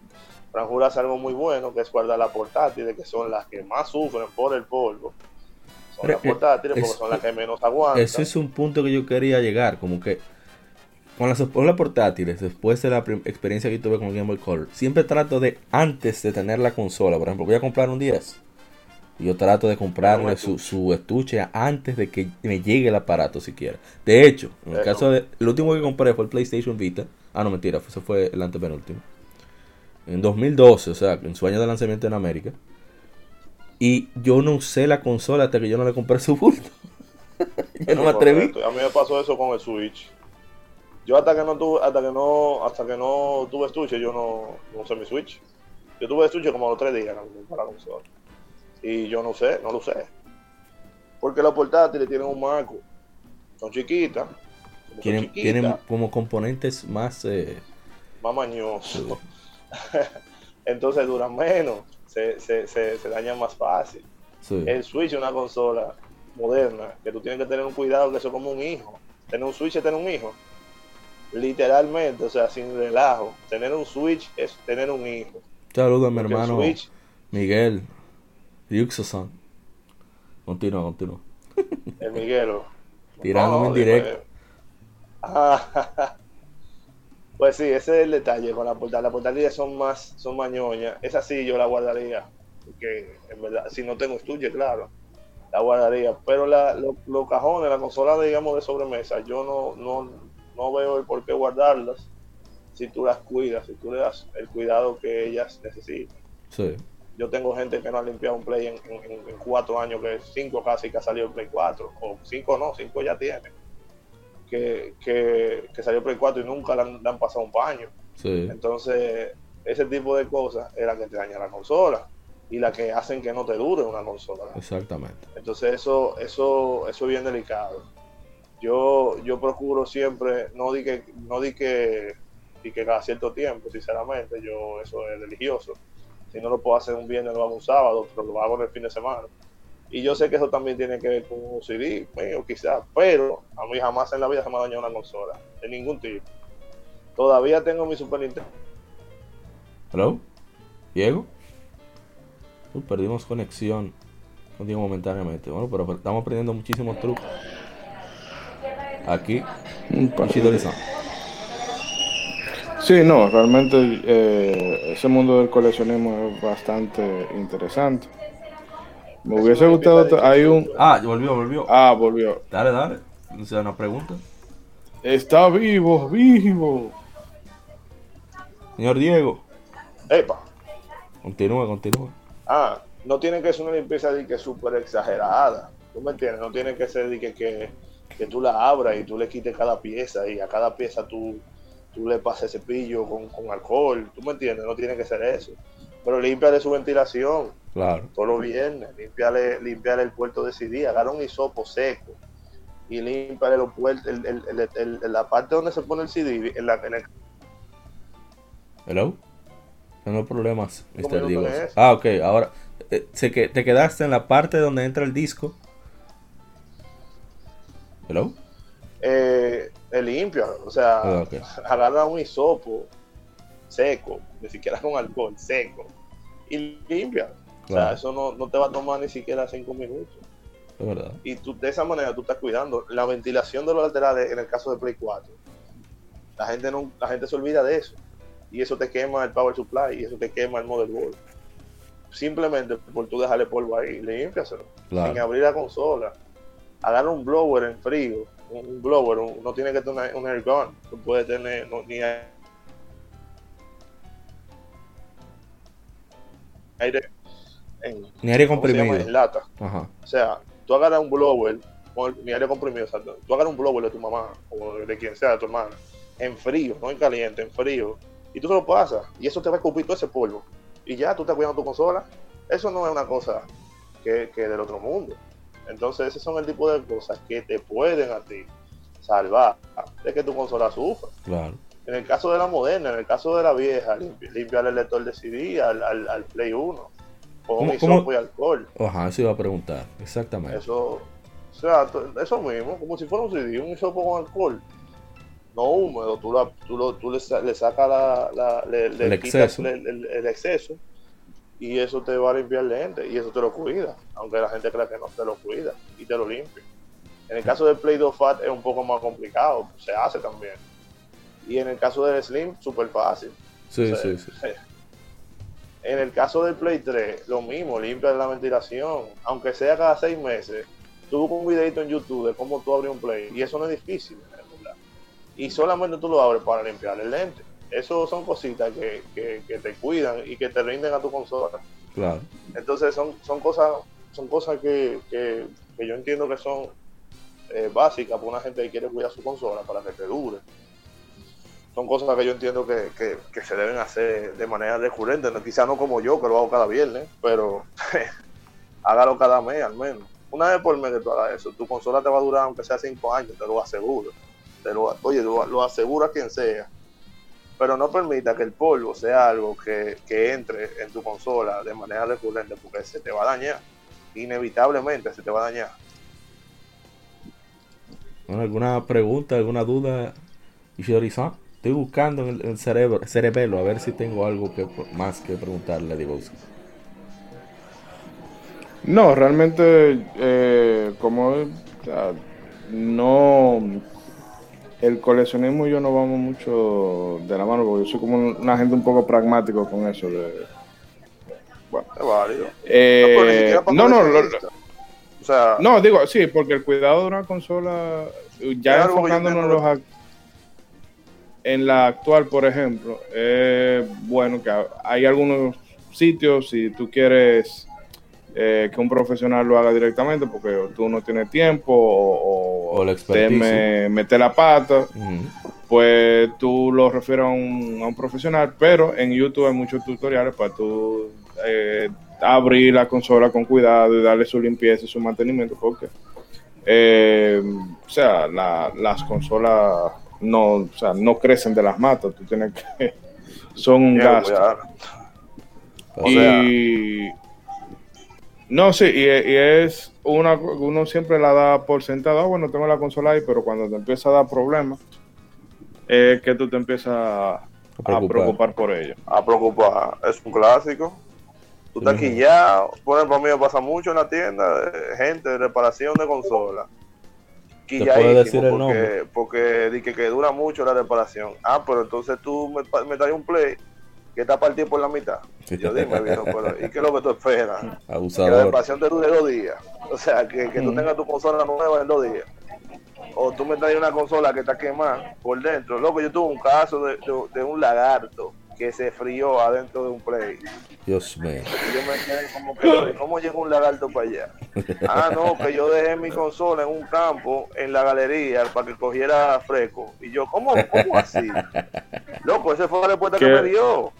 Un Play 4 Pro con un lagarto quemado. Yo no, yo no voy a citar a, al trabajo de Diego de- en la publicación de este podcast. No vaya a ser que el cliente se moleste. No, no, no, que se moleste, porque yo se lo dije tigre, mierda, bárbaro, porque tú eres un duro. Loco, Droga. un Pro. Yo me quedé como que no, pero lo que tiene que ser mentira. Tiene que ser mentira. Mira, eh, dice Pedro, nuestro hermano Pedro Sánchez Ramírez. Yo siempre he pensado que existe un infierno gamer donde dan un- donde te dan una torre gigante de discos, de eso donde vienen los, los verbatim y ese disco de paquete Dios mío. Oye, Ay, Dios donde mío, todos son FIFAs, menos el juego que quieres, pero debes buscar uno a uno. Ay, no, mira, esos son los peores. Dice Mervyn Charles, nuestro hermano de, de Game Over XP. Tiene su página, está en la descripción del podcast. En sus cases todos. Ahí está, desde lo que dice Diego. Es que de verdad, estamos de acuerdo. Ufa. No, pero a mí no, me, a mí no se me ocurre más nada, Diego, que preguntarte. Deja ver si me tengo alguna curiosidad. Eh, ¿Qué tú recomiendas, por ejemplo, una consola que está, entre com- abro comillas, en exhibición, cierro comillas? O sea, lista para uso. De esas de clásicas de cartucho, como el, el Nintendo 64, el Super, que te- estén con un, un cartucho dentro. Sí, eso no importa, eso no tiene mucho. Si tú la cuidas, Ajá. si tú la limpias, eso no importa, eso no tiene, no tiene mucho, mucha perdedera. Ok. Eh, es básicamente el cuidado que tú le darías, tú sabes que se va a ensuciar, Ajá. a menos que tú lo tengas en una repisa de, esta de cristal, tú sabes que él va a coger polvo, pero eso no va a hacer mucha diferencia, o sea, él, él pasa igual que, que si tú tienes un Super Nintendo eh, en exhibición. Y, y no tienes cinta, pero tú lo tienes ahí porque a ti te gusta ver esa consola, Exacto. eh, no hay problema, o sea, ella se le va a caer polvo natural, aunque tú tengas un cuarto limpio 1A, le va a caer polvo. Claro. va a pasar igual si tú le pones así. Yo no le pondría una Chrono Trigger, ¿tú me entiendes? Exacto. Porque eso, yo le puedo poner una Super Mario World, que es un juego que, parece relativamente Claro. fácil. Yo le puedo poner un, un juego así, tú sabes, pero no, no una mayor RPG, no una Secret of Mana, no nada de eso. porque, porque tú sabes, ella, ella está ahí. Claro. Pero eso no tiene nada de malo, yo lo veo hasta chulo eso. Ah, bueno. ¿Y ¿Qué más? Ya yo no A mí me encuentro más nada. Ya le preguntamos a 10, Ah, la gente consola Switch, la, la gen- la gente de Switch. Ahí viene boche. Viene, una- atención, viene boche. Ahí. No, pero tú que lo estás La diciendo. gente soy de. Switch, no, yo sé, la gente de Switch que tiende a tener la mala costumbre de tener un estuche y llenar su estuche con todos los juegos que tiene de Switch. Le tengo dos noticias, Ay, dos noticias muy importantes, ay, muy serias. Mi gente, la humedad. ay, Dios mío. El Switch se brega más que una cinta. Tú sacas y entra más tu Switch en un Ajá. estuche. Tú fácilmente puedes dejar un- una Mario Kart ahí hasta que tú tienes un próximo corro. Imagínate la cuarentena, una Mario Kart en un estuche. Toda la cuarentena, porque tú la juegas para corro. ¿eh? Ahí está tu Mario Kart cogiendo. Ahí, ahí. Señores, se le puede dañar. Los Ay, juegos de Switch tienen un, tienen un marco. Yo le digo la muerte silenciosa. Tú puedes tener un juego de Switch que parece que tú lo acabas de abrir de su caja. Y él un día te dice, No se detecta ningún cartucho. ¿Aló? ¿Diego? Oye, era un Q. Sí, no, es, es el espíritu chocarrero que está saboteando sí, sí, las sí. cosas. Definitivamente. Esperemos que vuelva porque estaba muy bueno Hay el 8. estuche, yo tengo un Ah, de decía, que decía que 30. el juego, la muerte silenciosa, te quedaste ahí. ¿Diego? Ah, la muerte silenciosa. Ajá. Que el, el, tú lo pones el cartucho. Aló, Sí. ¿Me oye? Sí, sí. ¿Se oye? Sí. Ah, parece que tuvimos una interferencia. Óyeme. Tú pones el cartucho, la muerte silenciosa. Tú pones el cartucho. Y de repente el cartucho te dice, no, no me voy a poner. No me voy a poner. Ya está dañado. Eso significa que está dañado. Que no lo reconoce la consola. Se te dañó. ¿Por qué se te dañó? Porque por dentro se calentó demasiado. ¿Tú sabes cómo se calienta demasiado? Cuando tú lo dejas un estuche. Así, cogiendo polvo.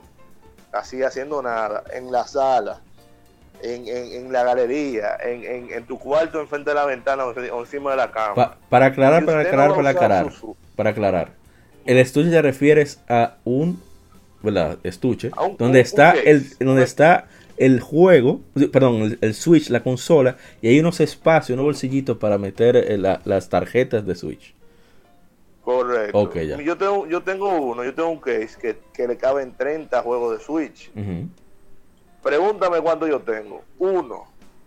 Uno de esos 30. Yo tengo 33 juegos de Switch físico. Y yo tengo uno en el estuche, aparte del que está en la consola. Que es Monster Hunter porque lo juego mucho con mi novia y ese lo tengo ahí cogiendo y lo quito y lo pongo, lo quito y lo pongo. Ok. Ese solamente. ¿Por qué? Porque los juegos de Switch son cintas muy, las cintas de Switch son cintas muy delicadas. Más que la muy, de muy, Vita. muy, muy, muy- Más que lo de Vita, para que sepa. Tiré mi veneno sin querer ahí, fue Switch- sin querer queriendo. El Switch, loco, el Switch fácilmente, sin, óyeme, se te daña. De la nada, si la cinta se te daña, así que no me dañé hoy. Porque son, la gente cree que no, pero los juegos de Switch son ñoños. Entonces, hermano, no ponga una cinta que usted no va a jugar en meses. No la ponga de que un estuche. ¿Y cuál es la necesidad? ¿Cuál es, cuál, cuál es? Yo no entiendo. Yo nunca he entendido cuál es la necesidad de eso. No la ponga ahí. ¿Para qué? Usted gana con eso. Lo va a dañar. Así es. Hermano, en los juegos de Switch también, porque también. Juan, espérate, se me fue. Que son tantas cosas. Había otro. No, es que sí, había otro. Era respecto al Switch, los Joy-Con eh, controles. Bueno, No, no, otro día. Los Joy-Con son, un pecado, eso no, ahí no hay forma. Ahí tú puedes comprar lo nuevo y dejarlo nuevo así en su caja sellado y se te van a dañar. Eh, eh, contrale, había otra cosa con los juegos, con, con el estuche, que era, no me acuerdo tampoco. La fuente, el cable. Mira, no me acuerdo. No. Tú sabes lo que sí me dijeron, eso yo no lo he comprobado. Eso no lo puedo decir, que, pero sí me dijeron que no es bueno dejar los juegos puestos en la consola. ¿Qué? Dije que a mí me dijeron eso y yo estoy ponderando no hacerlo. Tú sabes, Mucho. estoy ponderando. No, pero está fuerte. Me, me dijeron que eso no está bien.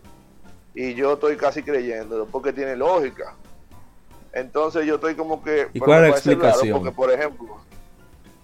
No, él me dijo que, que como que le hace daño, como que está trancado. Yo no sé si eso es así, pero yo digo... yo Por soy si una gente acaso. que dice, ¿por qué, exacto, por qué yo voy a arriesgarme? Ahora, sí voy a decir una cosa, si eso fuera cierto, si eso fuera real, que vagabundería, porque estamos hablando de que desde la época de Game Boy, uno deja su cinta puesta, Claro. su Game Boy. Yo nunca he visto un problema con eso, No. estamos totalmente de acuerdo. Yo nunca he visto un problema en eso con un PSP, con un Game Boy. con Yo un Game tengo Boy Advance. juegos de Tetris. Oye, oye, yo tengo dos juegos de Tetris de los primeros.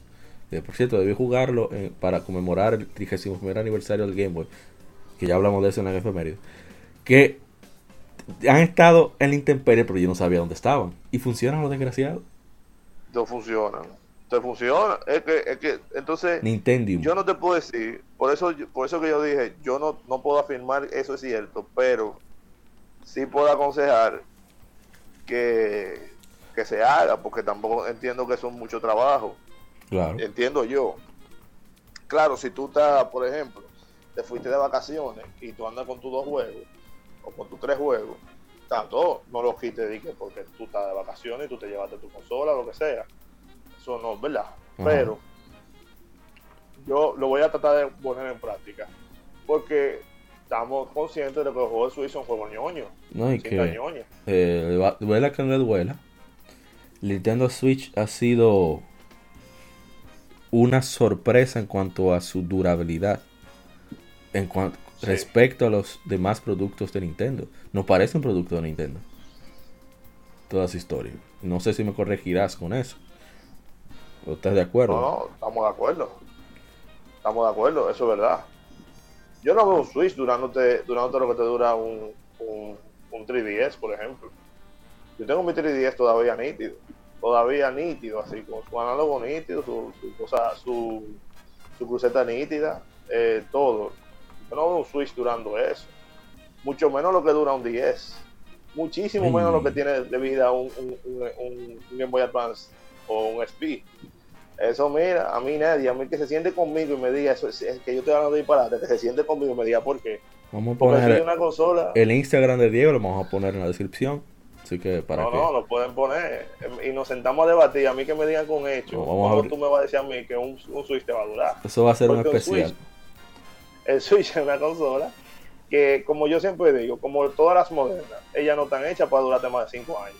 Y como mucho te va a durar 5 años. Como mucho. Ay, Dios mío. Porque vuelvo y digo, aunque, y, ah, es otra cosa que yo no mencioné. Lo de limpieza y lo de cuidado de la consola es para que ella te dure un tiempo estimado de 4 a 5 años. Pero tú no, no pretendes en tu vida que tú tengas un Switch que te va a durar di que 10 años, como un coleccionista. Olvídate. Una consola moderna nunca te va a durar esa cantidad de tiempo. A mí nadie me va a poder decir eso, que eso es cierto, no, nada. Olvídese de eso. El, quiere el que quiere pensar que, que un Play 4, un Xbox, un Switch te va a durar a ti de que 10, 15 años, que se olvide de eso, eso no va a pasar. Ay, Dios. Pues también está el, el asunto de la obsolescencia programada, porque las cosas ahora no están, no están hechas para durar, ah, como, qué sé yo, un electrodoméstico de hace 20, 30 años. Por- No, poniendo no. un ejemplo la descabellado, una nevera Nedo, Ey, valga la cuña. Esa nevera, óyeme, pasaban generaciones en una familia, pero Ya los electrodomésticos que hacen ahora es pensando si son muy, muy 5 o 10 años a como se dice, pero realmente yo no creo que una de estas consolas soporten el fuerte de la que aguantaban la, eh, qué sé yo, una, la misma Sega Genesis o Super Nintendo. el, Play, el PlayStation no da, pero el Super Nintendo, un 64, óyeme. ¿no? Y, y lo triste Una, es- una, la Xbox caja muerto se caía, tuve el Muerta. golpe. ¿Qué fue lo que se cayó? El Xbox. Ah, bueno. no. Se- Tú te No sentabas problema, pero- con tranquilidad. Pero ahora se te cae la, se te cae una One o una o la PlayStation 4 y tú te llevas la mano a la cabeza. Sí, sí, sí. No, no, el que murió. Oye, un Play 4 se te cae, jurado, de una mesita de, de, de café, de, de esa chiquita, que, que son Y- más chiquitas que, que un sofá. Y bajita, sí. Se te cae de ahí para el piso y murió. Se murió. Olvídese, hermano, se murió. Entonces, ese es un detalle. Eso, eso es algo serio. Entonces, eh, con ese tipo de consola, con el Switch, volviendo al Switch, el tema es que es una consola portátil delicada, muy delicada. Cuídela. Procure cuidarla. Vuelvo al tema de limpieza y vuelvo al tema de la cinta.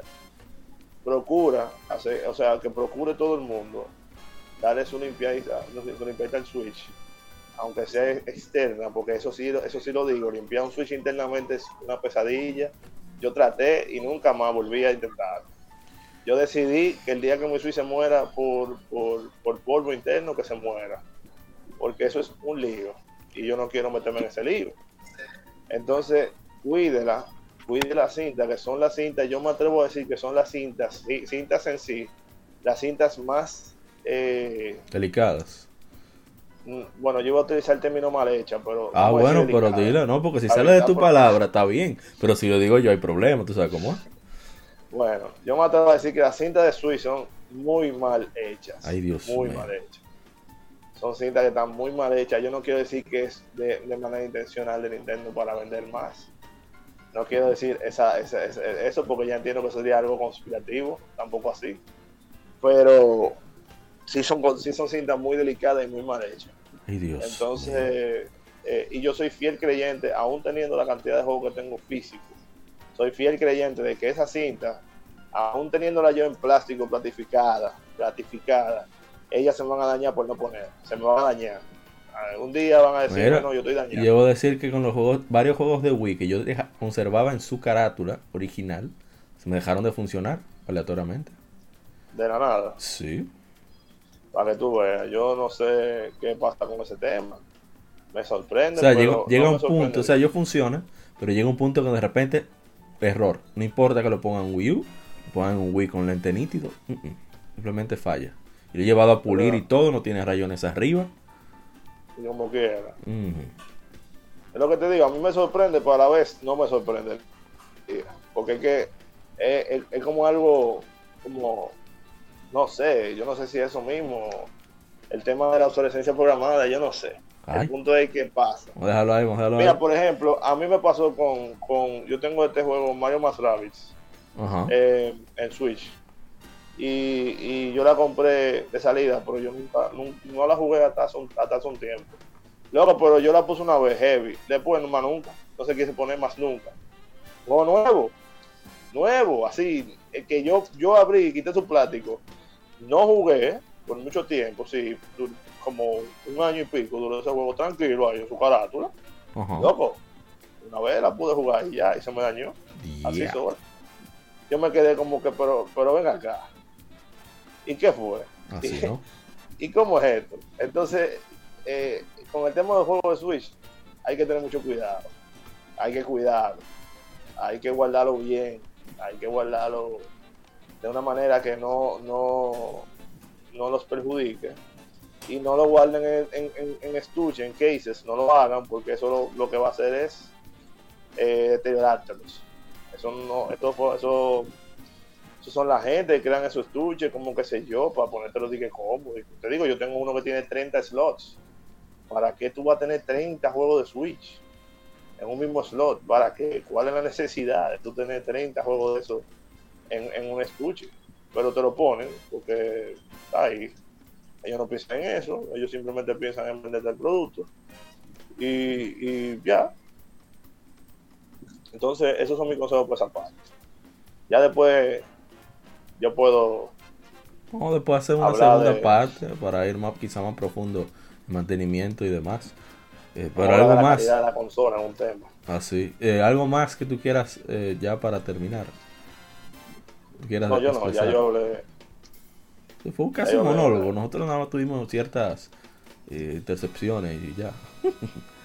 Pero ese era el punto. Ishido-san, ¿alguna cosa que usted quiera decir respecto al tema? No, realmente solo eso. Como eh, en este caso hay que dejar que el experto, el experto sea, sea el que hable. Eh, pero todo se resume a eso, de sea consola antigua o sea moderna, tratar de darle el cuidado. O sea, Cuidado. repito, que si tú no, si tú no quieres, si tú tienes temor de que si tú te pones a, a limpiar o destapar algo, lo va a dañar, pues asesórate con, con cualquier, no sé, cualquier especialista, busca en las redes sociales o contacta al mismo Diego, cualquier cosa. Y trata de darle ese mantenimiento para que la consola te dure más allá de lo, o sea, de lo que puede durar si tú no le das ningún tipo de cuidado. Porque eh, sí, ahora mismo hay mucho eh, eh, que si el mercado digital y lo que tú quieras, pero los juegos que tú tienes en tu estantería son los juegos que tú tienes. Esos son los que tú vas a tener llueva 390 hasta que te dure. Que por eso es bueno siempre darle su, su cuidado y mantenimiento. Digital no es tuyo, digital es una licencia. Ay, pero Dios mío, ese veneno. Bueno, gracias. Dime algo, dime algo, Apa. Tú, cuando tú, tú vives en una casa alquilada, tú tienes una llave, ¿verdad? De esa casa. Ajá, Pero ¿y cuando tú te mudas, ¿qué pasa con esa llave? devolverlo. Exacto. O, o- peor, Que, que los juegos digitales son una casa alquilada. Ay, Dios mío. o peor que a veces mira la, Ish, la, the Wii Shop.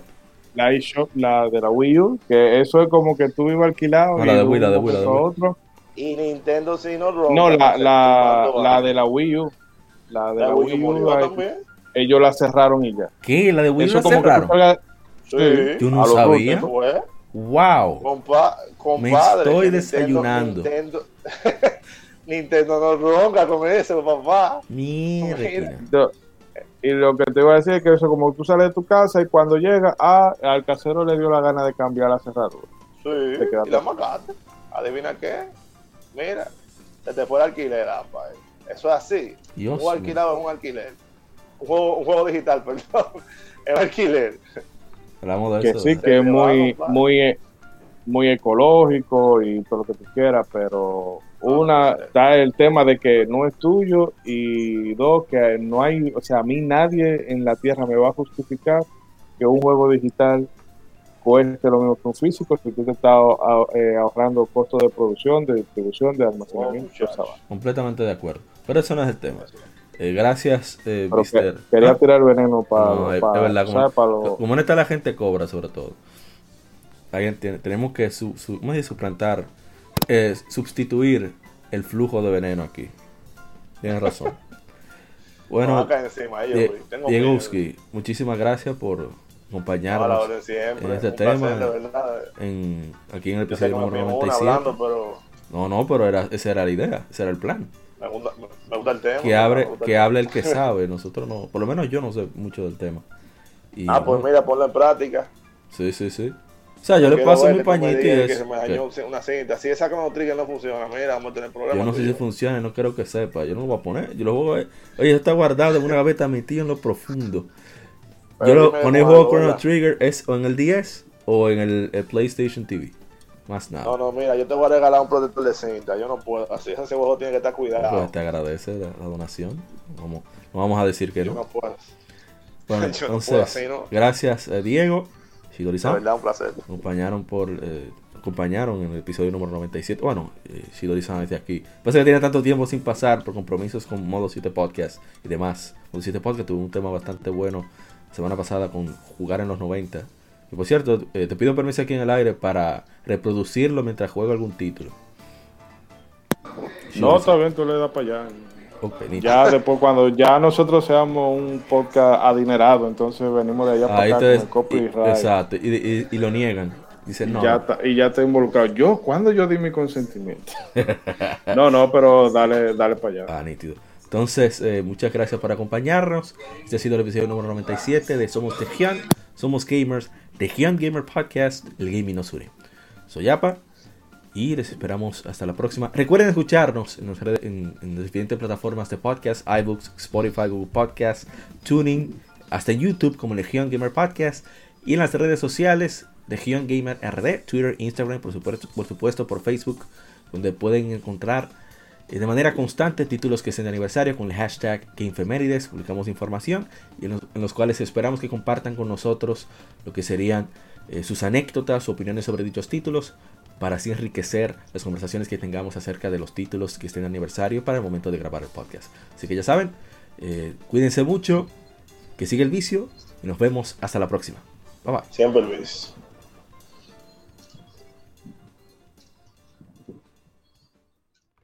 Somos Legión, somos gamers. Legión Gamer Podcast, el gaming nos une. Un podcast diferente para gamers únicos, noticias interesantes, historia del gaming y mucho más para mantenerte al tanto del actual como del pasado. Porque todos jugamos, el gaming nos une. Estamos disponibles en iBooks, TuneIn, Spotify, iTunes y demás plataformas de audio. Perfecto para escucharnos mientras subes niveles, buscas un objeto específico o practicas para dominar esta jugada devastadora. Recuerda seguirnos en Facebook, Twitter e Instagram como Legión Gamer RD para que compartas con nosotros y seas parte de la legión de gamers únicos. Gracias por escucharnos y te esperamos para el próximo episodio.